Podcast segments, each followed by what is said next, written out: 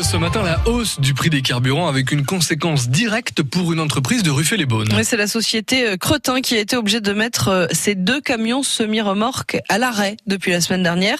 Euh, l'entreprise transporte d'habitude des céréales, des engrais agricoles entre les coopératives et malgré les aides récemment promises par l'État, elle a maintenant changé son organisation. Alexandre Lepère, vous êtes avec la co-gérante de cette entreprise.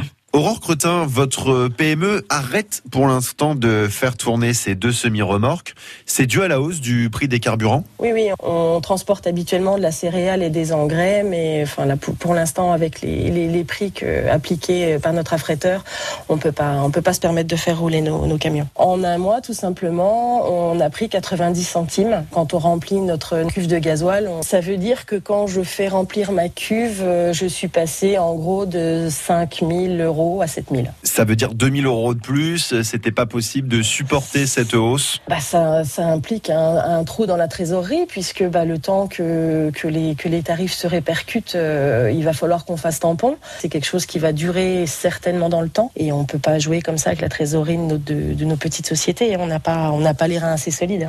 C'est une situation donc purement exceptionnelle, vous, dans l'activité de votre SARL. Ah oui, oui, de, de devoir arrêter les camions comme ça, oui. C'était une, euh, une décision un peu difficile à prendre quand même. On l'a pris vraiment euh, en accord avec nos salariés, on en a parlé. Ça a engendré beaucoup de discussions et beaucoup de réflexions.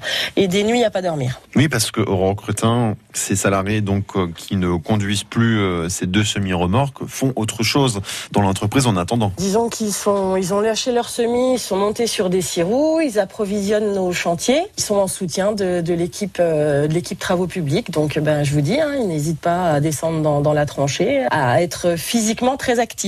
Cette situation-là, pour vous, ne peut pas durer longtemps? Ah bah non, c'est jamais plaisant d'avoir des camions qui dorment de la cour. Hein. On préférait les, voir sur la route, euh, voilà, les savoir sur la route et que ça transporte les matières à transporter. Hein. Le gouvernement annonce des nouvelles aides. Qu'est-ce qu'il faut pour vous pour pouvoir euh, faire de nouveau circuler ces semi-remorques? Je crois plus à grand-chose en ce moment. Peut-être baisser les taxes, parce que un geste, euh, oui, ça va se répercuter comment nous vis-à-vis des, des entreprises, parce qu'en gros, nous ça ramènerait. Bon, allez, alors là, je crois qu'il est, il est à 2 euros là le gasoil.